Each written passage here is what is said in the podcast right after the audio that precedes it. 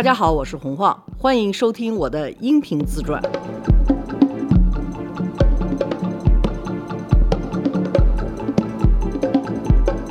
罗叔好，大家好。晃姐好，哎，我最近看了一条新闻，说焦虑的人特别多。是你焦虑吗？我之前还好，但现在也开始焦虑了。你焦虑什么呀？小孩儿的成长，父母的身体健康每况愈下，甚至说大点儿，就中国这经济形势啊什么的都会有。而且我特别容易被周围人影响，你周围人焦虑，你就开始焦虑。对周围人可能他焦虑的是感情问题呀，然后经济方面的问题啊，但是我就会被感染。我年轻的时候我会劝他，多大点事儿啊，现在我劝不动了。哎，你觉得你现在焦虑多，还是年轻的时候焦虑多？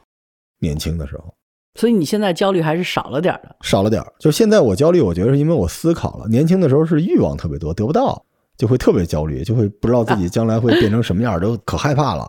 那时候我记得特清楚，就是睡不着觉，睡觉之前想今天想要买的鞋子，想要买的玩具，然后想要追的姑娘，想要投进的该死的那就篮球。是青春期的时候呗。呃，我青春期长吧，可能我我到三十岁都有很多想要而得不到的东西，我就会焦虑。焦虑，我觉得它不是纯粹的欲望，就是我老觉得我应该能拿到那个，但是我拿不到，我就有点凹头，然后我就睡不着觉。哦，你是这种焦虑。对我现在是能睡着觉的那种，但是我醒过来会稍微有点犯愁。我觉得那个东西就是年轻的时候不知道什么是压力，他觉得是动力。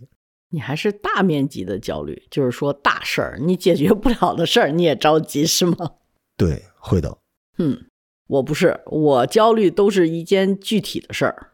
我好长时间不焦虑了，但是前两天焦虑了一回。有，我们不是有个微信群，就是我和我老公和我女儿吗？嗯我女儿今年开始走读，她自己坐地铁去学校，再坐地铁回家，在巴黎。然后她就说地铁里头出事儿了，下一班地铁要到晚上七点半，我就开始焦虑了。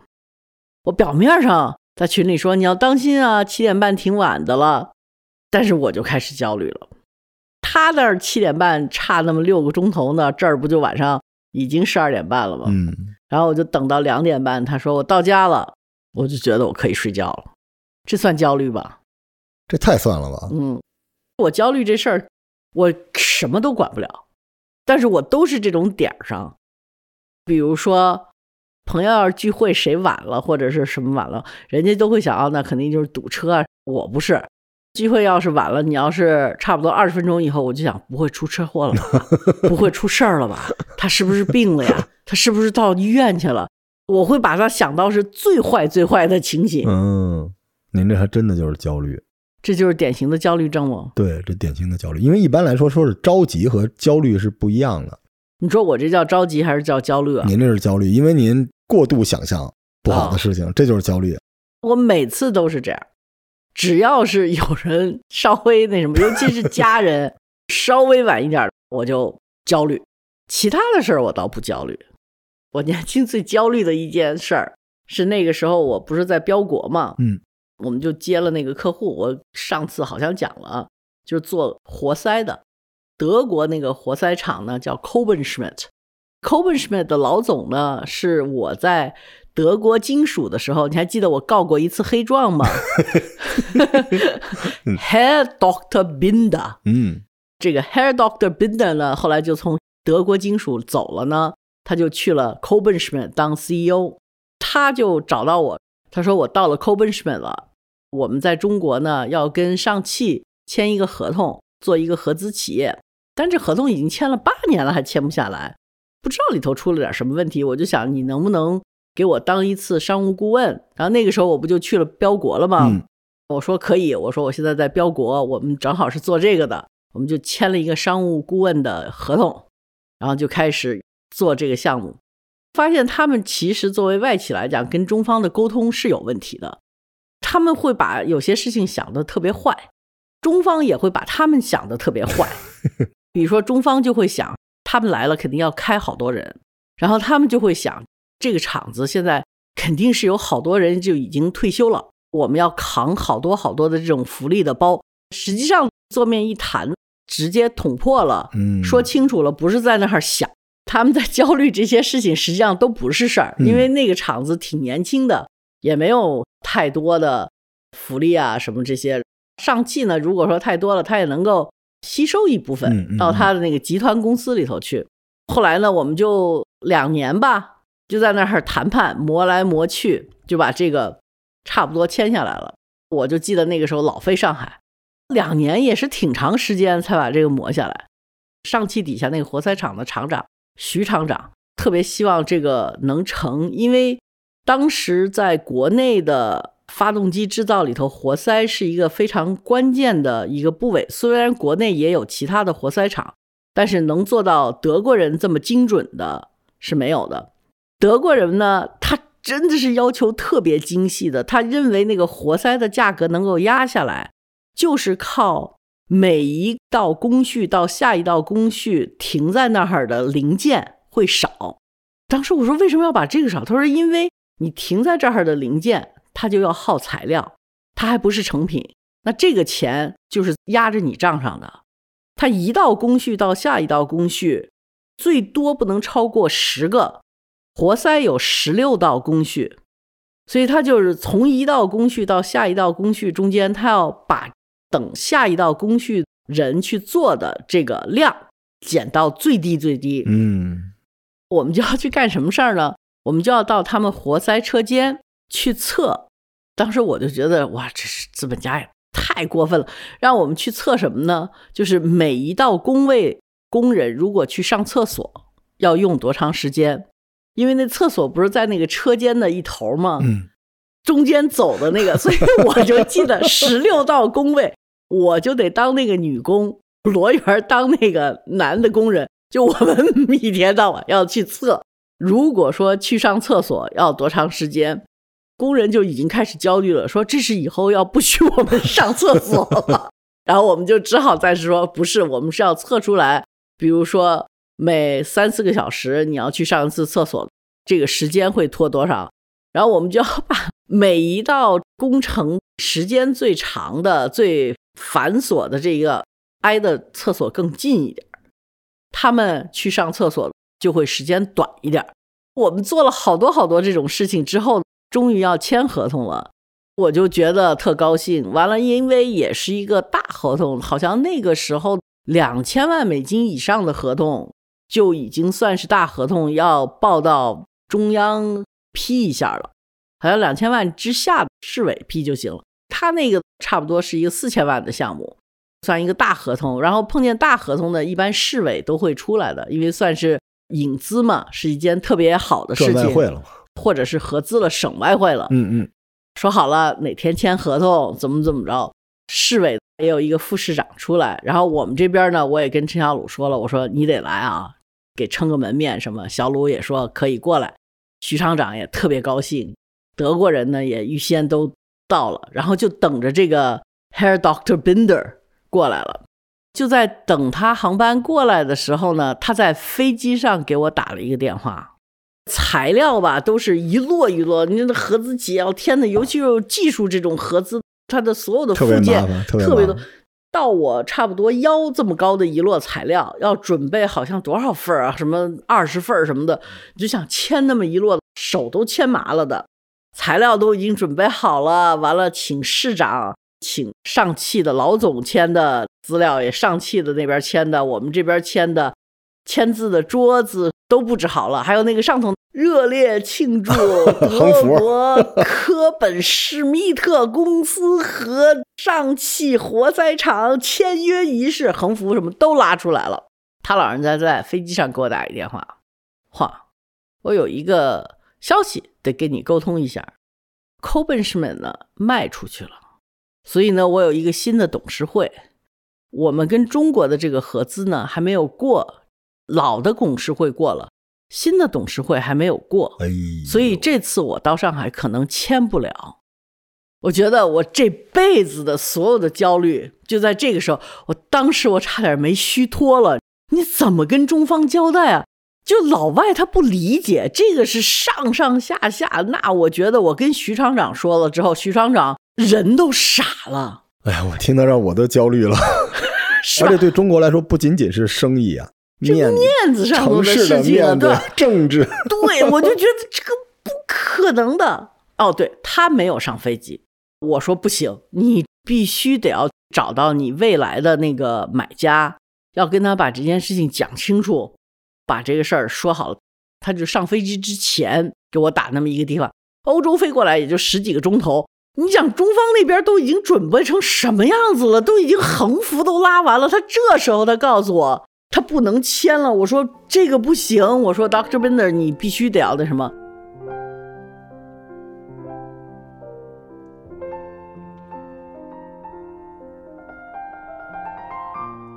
可能是这辈子我做的自己很骄傲，但是我也觉得是最胆大的一件事儿。我说没关系，这边我来给你那什么，你就上飞机吧。他就去上飞机，我转过头来我就跟徐厂长说了，徐厂长脸儿都白了，肯定你知道吗？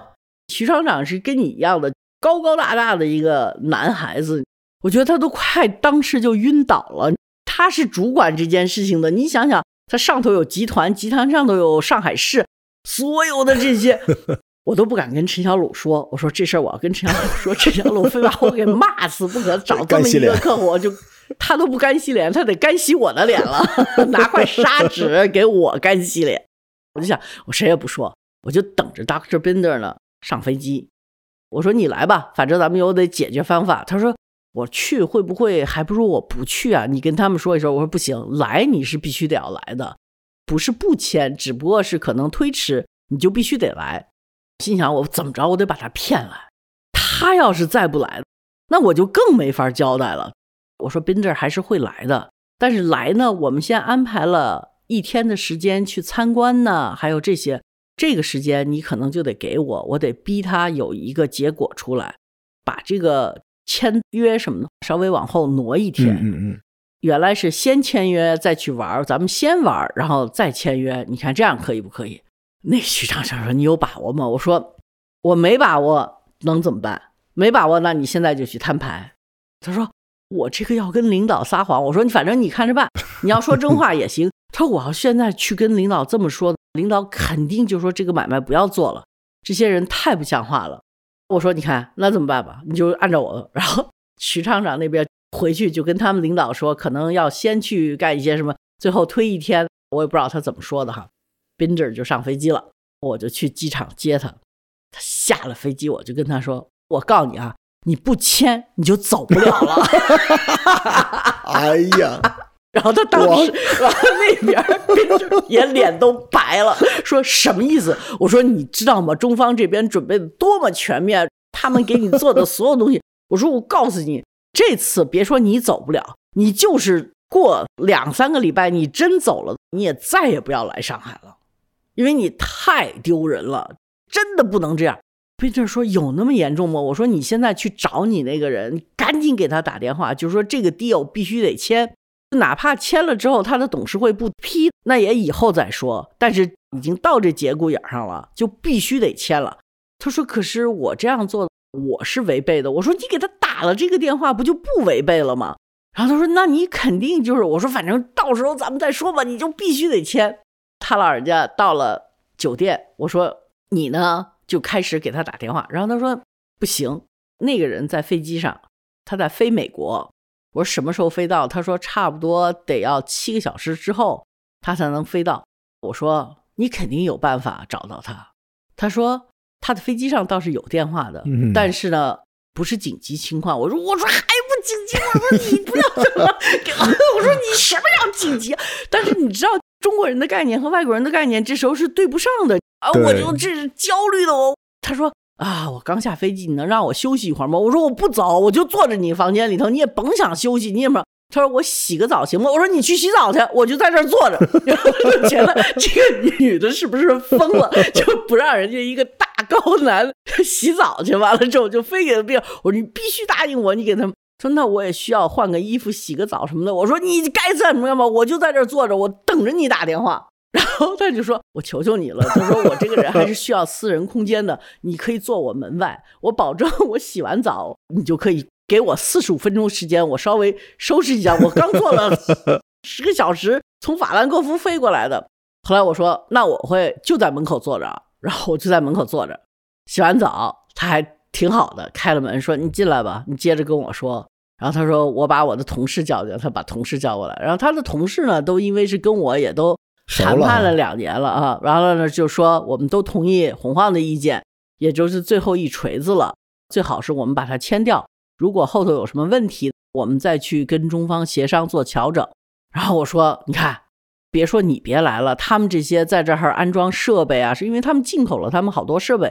我说你在这儿安装设备的工程师，估计饭都吃不着了。”你等着吧，然后他就说：“哦，这么严重。”他就赶紧给在飞机上头的那个未来的董事长打了个电话，说：“我们有这么一个情况，我们得先签。”那边的好像意思就是说要考虑一下，要再给什么？那边的董事长 焦虑。这时候徐厂长就跟我说：“总公司的人来问我们进展怎么样？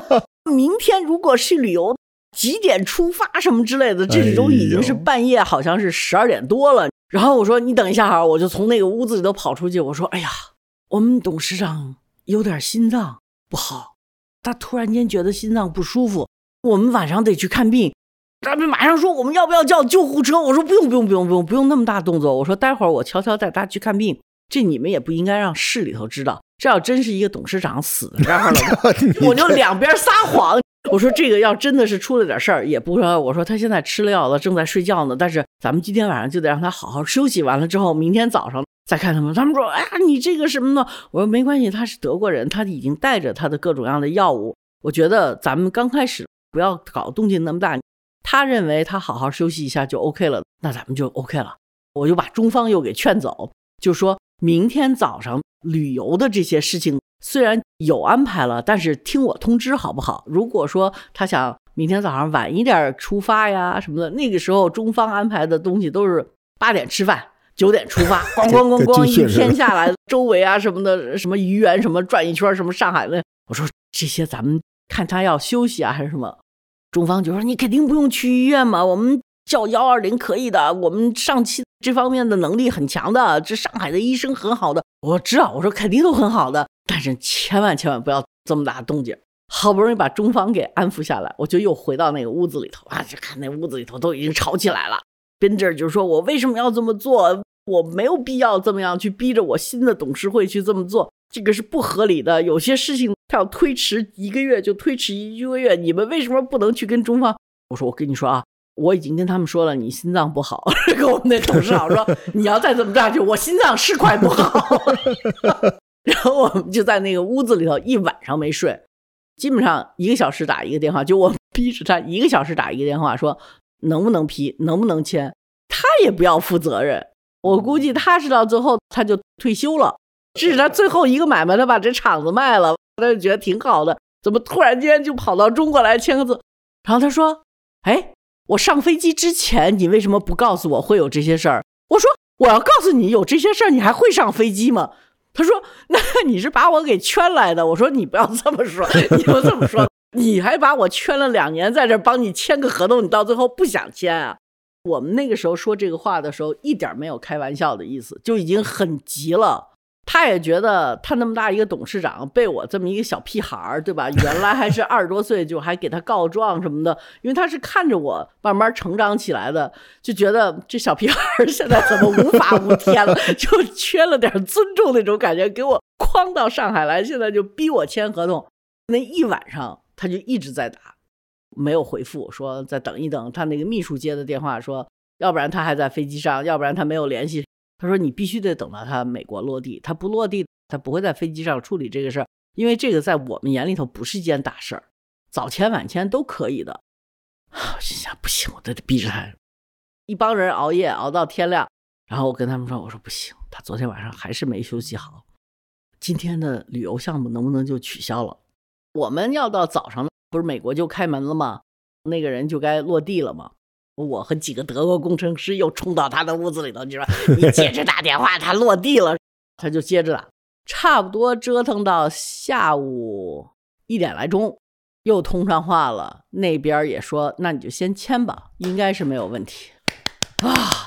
完了，这个时候我再去找徐厂长的时候，看见他躺在沙发上都快虚脱了，他跟我说：“洪晃呀，我是从来没有骗过我们领导的呀，你晓得不晓得呀？我这个是大事情啊，这个要是不签，知道领导知道我在骗他们，他们都觉察出来什么心脏病不心脏病的呀。上汽已经觉察出来说，是不是他们不想签了呀？说这可不行啊，就已经开始给徐厂长说，你这个事情，你是不是应该说实话啊？你可知道你是我们中方的人啊？你可不能被那个小家伙洪晃给骗了啊！到最后我说，徐厂长，明天一切照常，你就跟大家说，都已经 OK 了。我这辈子过得最紧张的一天时间，焦虑到头了。完了，从那以后我就说。我再也不干这种事儿，以后爱钱不钱。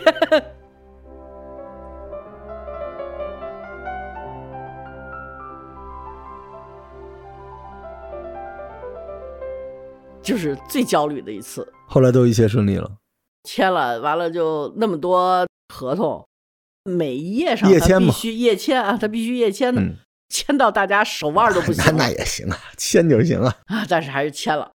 吃饭的时候。上汽的那些人，还有上海市的人，看着董事长说：“你心脏好点了吗？”他也就忘了我跟他说了怎么回事。有时候你就这不配合，说我一直很好啊。他们说：“啊，那你今天为什么没有去旅游项目啊？”然后他就特实在的说：“啊，我得接几个电话，处理点紧急的事。”然后所有人就眼光就看着我。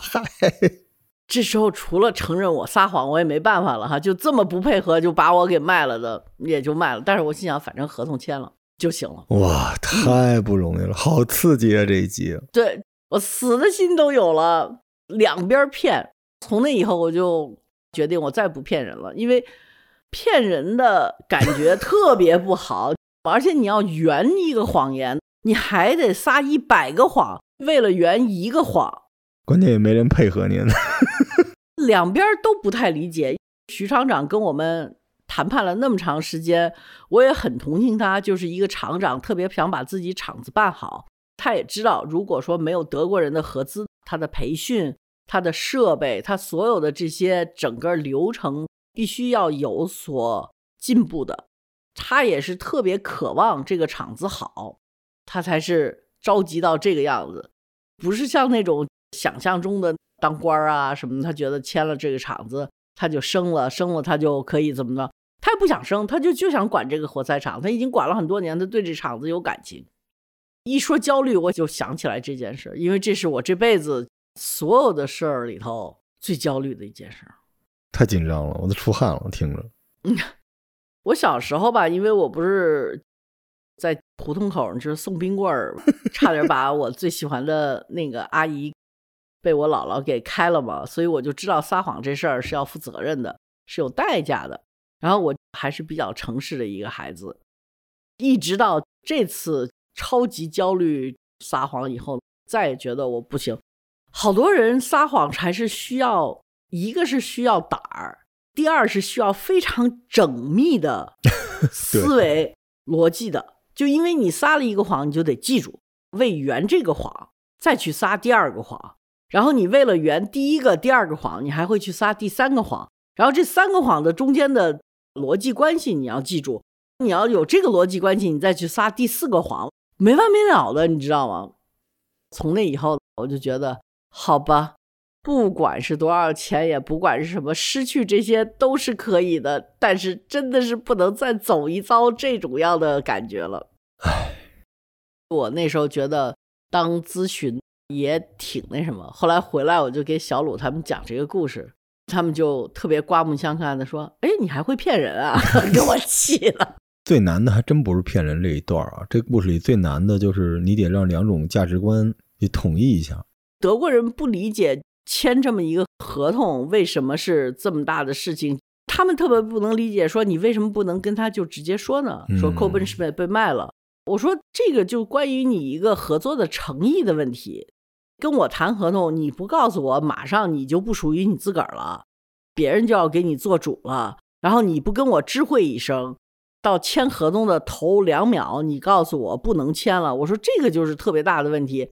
他们就说我们不这么认为啊，因为同样的合同肯定会签的，但是只不过会推迟一点。我说但是这个推迟是不可能的，你前头已经谈了八年了，我又给你谈两年了，这十年的一个合同，人家都熬下来了，你就最后一哆嗦了，你这非在这儿开始说你要什么有效？我说中国人听起来绝对不会相信你会有一个新的董事会还是怎么样，人家就是觉得你在最后的时候你耍赖，你还是里头什么条款你要提了出来，拿这个做一个代价再去跟他们谈去。我说中国肯定会这么样看你的，就是诚信问题。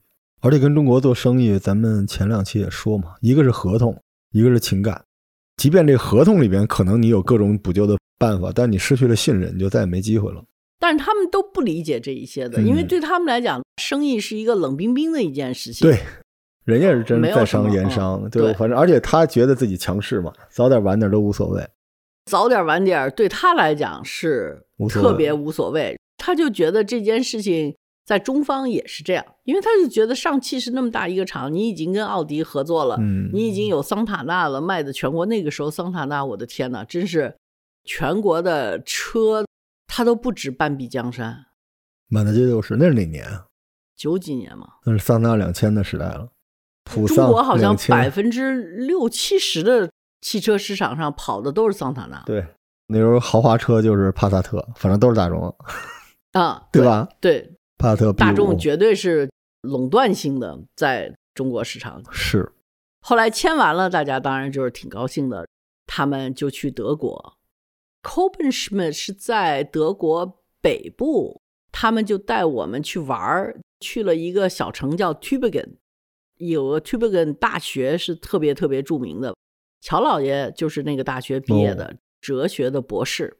他们在边界上头，等于 Tübingen 他们那边。快到阿尔萨斯了，跟法国是接壤的。阿尔萨斯不是曾经被德国人，嗯，就叫什么最后一刻的那个，就是在那儿，中国人都知道这个。他们到了阿尔萨斯边界的那个时候，可能我还是那个法国老公，法国老公就去找我，可能我是在那完了之后跟他一块开车回马赛的那感觉。到了那个边界，还在德国那边，德国人和法国人就吵起来了。德国人呢，管那个猪肘酸菜，就是你知道德国有一道菜，就是那种你要去那个 Polana，就一道巨大的一个大猪肘子，还是白炖的，旁边还有白炖的肠什么的，完了配一大碗酸菜在那儿的，那个就是德国的一道名菜。在法国阿尔萨斯呢，同样的一道菜是有的，德国人管这个酸菜呢叫 Sauerkraut。法国人呢，管这个酸菜呢叫 s h u k u t 对中国人来讲，酸菜就是酸菜，就是东北酸菜。大白菜给它腌酸了，我们就觉得这不就是东北酸菜吗？德国人和法国人就吵起来，就是 sauerkraut 好吃还是 k u t 好吃，两边就吵得不亦乐乎的。所有上海人在那看，人上海人说：“我觉得哪个都不好吃。东北人的酸菜有什么好吃的？”那地儿好神奇啊，它跟东北的那个地理位置也特像。嗯，他吃的东西就是东北菜，而且还有血肠呢。血肠有的，对吧？德国杀猪菜特香。那个时候，所有的焦虑就都没有了，一颗心也放下了，是吧？收获的已经签完了，徐厂长啊，他们去，实际上也是一个礼节性的互访的样子。签约以后要到那边厂子里头，所谓的培训，但是实际上大家都知道。训嘛也是要训一训的，但是大部分时间就是陪着玩儿，其实就是福利啊。签约的时候都在那里边，这我熟，我原来阿尔卡特啊，对，中国联通、电信、移动都得送培训。对，你看这培训怎么好几百万呢？带着人一家子来旅游嘛，就这套东西。但那都是后边的甜点了。对，那都是后头的甜点，所以我们就去旅游了一趟，还挺好玩的。看着法国人和德国人炒酸菜是谁们家做的好。然后一帮上海人在那儿已经是根本吃不了他们那个这种 大块肉的这种样的晚餐了。上海人多细腻啊！嗯，这帮人说有没有中餐馆啊？他们实在是这个胃受不了了。后来的焦虑就咱们还没说到那儿呢，主要就是有了小孩以后，我觉得就是说有孩子和没孩子的焦虑是完全不一样。这我太没孩子的时候的焦虑吧，就是过了就忘了，生活就变成。又是一片蓝天了，嗯嗯，没有太多的去想这些事情。我就是事件型的，有人晚了，比如说老公说我十二点回来，十二点不回来的时候，人家说你是不是特别怀疑他去什么有外遇啊？这个还真的不是我的焦虑，我大部分焦虑就是怕出车祸。对，我不知道为什么，我就每次都把事情想到坏到那种极致的那种样子。你说，那你不觉得他要有外遇是更要命的事儿吗？我说没有，我觉得这个 有外遇还可以，至少人没事儿，没事儿就行。但是这人出事儿了，那就完蛋了。我的焦虑后来就是完全是一点一点的，必须得有件事儿。然后一般这事儿呢，就是说家人没有按时到达预约的地方，就会有这种样的焦虑。除此以外，真的没有什么焦虑。一直到有了小孩以后，嗯，有了小孩以后的焦虑就成了一片一片的焦虑，不是点了，就不是谁没来了，就是坐着那儿不吃饭不喝水的就开始焦虑一会儿。我特别懂，你懂吗？就是我觉得我们的听众也会懂。有了孩子以后的焦虑就不一样了，就变成你可以焦虑一周的，或者焦虑好几个月的，这事儿怎么办呢？放自己身上什么事儿都不是，嗯，放孩子身上什么事儿都是事儿。对啊，就是比如说我们家小孩儿数学不好，我出差我要在飞机上一个人的时候，我就焦虑这事儿。我以为你要备课了，因为我数学也不好，所以我教不了他，我也辅导不了他。这个可能是超前了一点说哈，我这辈子最后悔的事儿就是把我孩子送到国际学校去上学了。嗯嗯，因为我觉得这个是真的啊，就是这个跟网友们这你们提前越早说越好。我觉得不用等到我说到我们家闺女出现以后再跟大家交代这事儿，我觉得越早提醒大家越好。千万千万不要把孩子送到国际学校，你要决定他在中国上学，你就不要把他送到国际学校去上学。将来你要让他出国留学，去一个什么中国学校的国际班就可以了。对，即便将来小孩儿你确定要给他送出去，你也可以在国内找个学校啊，不一定非是那种私立的。对，而且说实话，现在那个生源也在下降。哦，那我这是火上浇油是吧？至少咱北京很多国际学校都撤了，疫情之后撤了好多。而且其实现在学校的生源是在下降的，因为小孩的出生率下来了。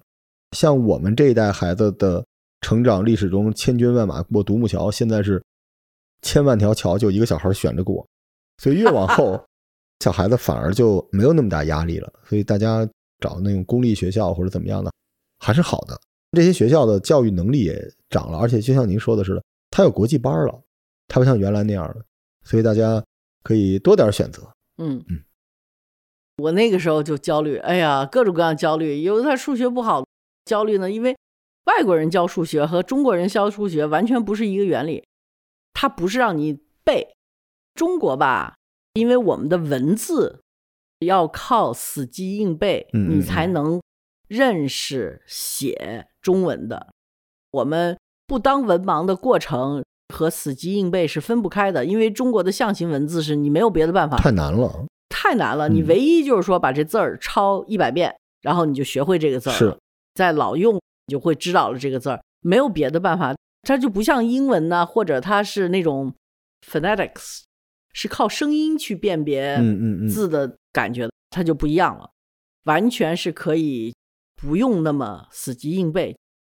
比如说，我要跟你说 alphabet，懂英文的人就是不会拼写很差的，你也能八九不离十的知道这个字儿该怎么写，你蒙不太错的。但是中文写字。光这白字就不知道写多少，甚至跟发音都没什么关系，反而发音会误导这个文字的样子。对，是这么回事儿。数学呢，我又不能给他补课。首先，我数学就不好，我也没这水平。完了，我要给他找一个中国的老师补呢，他就更晕了，因为他所有的东西全是用外国的方法学回来的，以至于他现在数学好了。为什么呢？是因为国外到了那个 IB 毕业的时候，数学的题不是答题。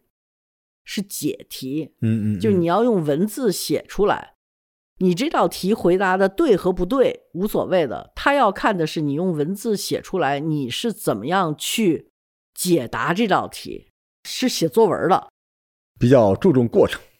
对，只要你把这过程写的八九不离十，你到最后算错了也没关系。嗯，所以那个时候的焦虑就是一片一片的焦虑。每到要期中考试的时候，我就得焦虑。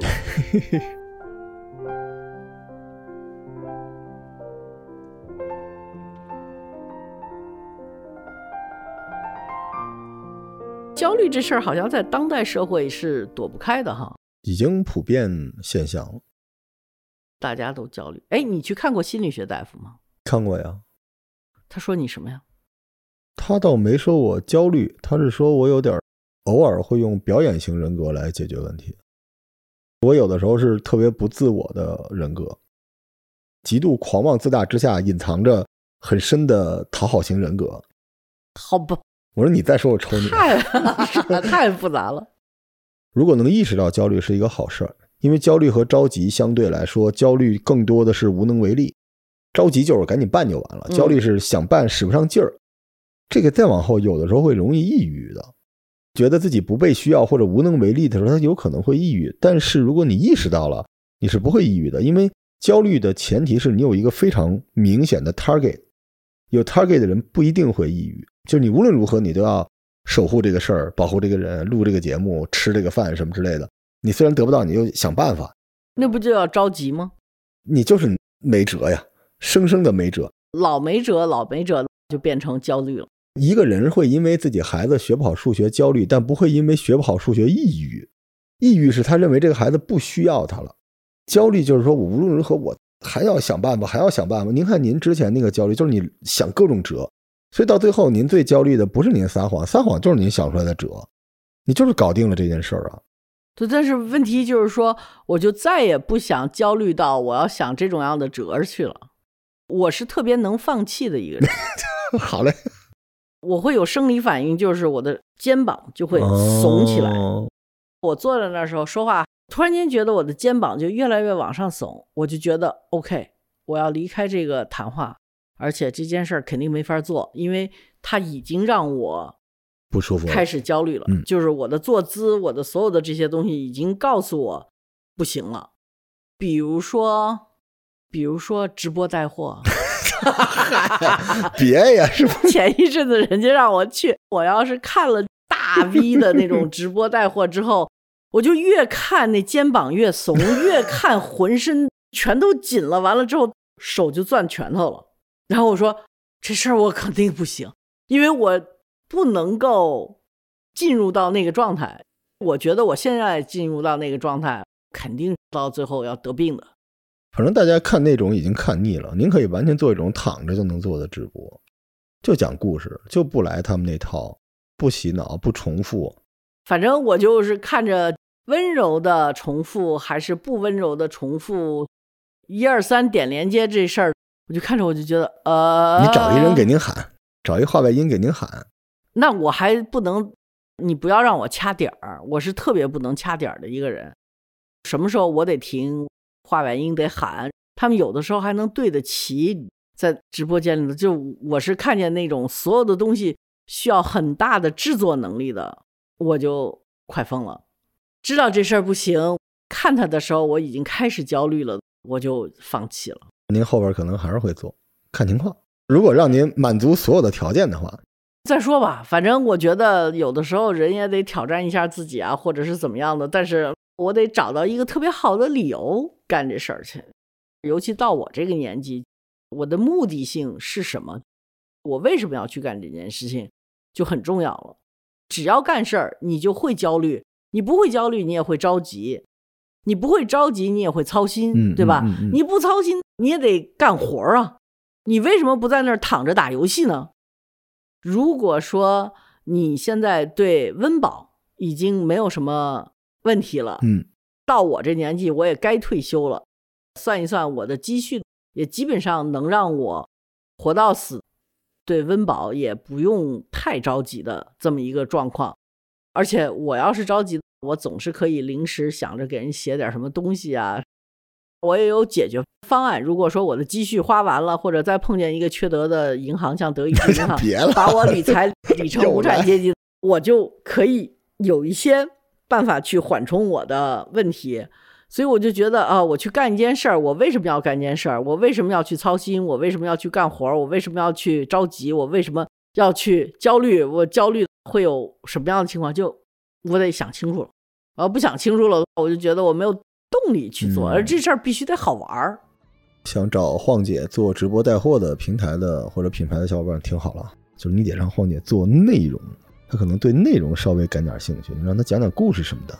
上链接，一二三，上链接，得嘞，下期再见。下期再见，拜拜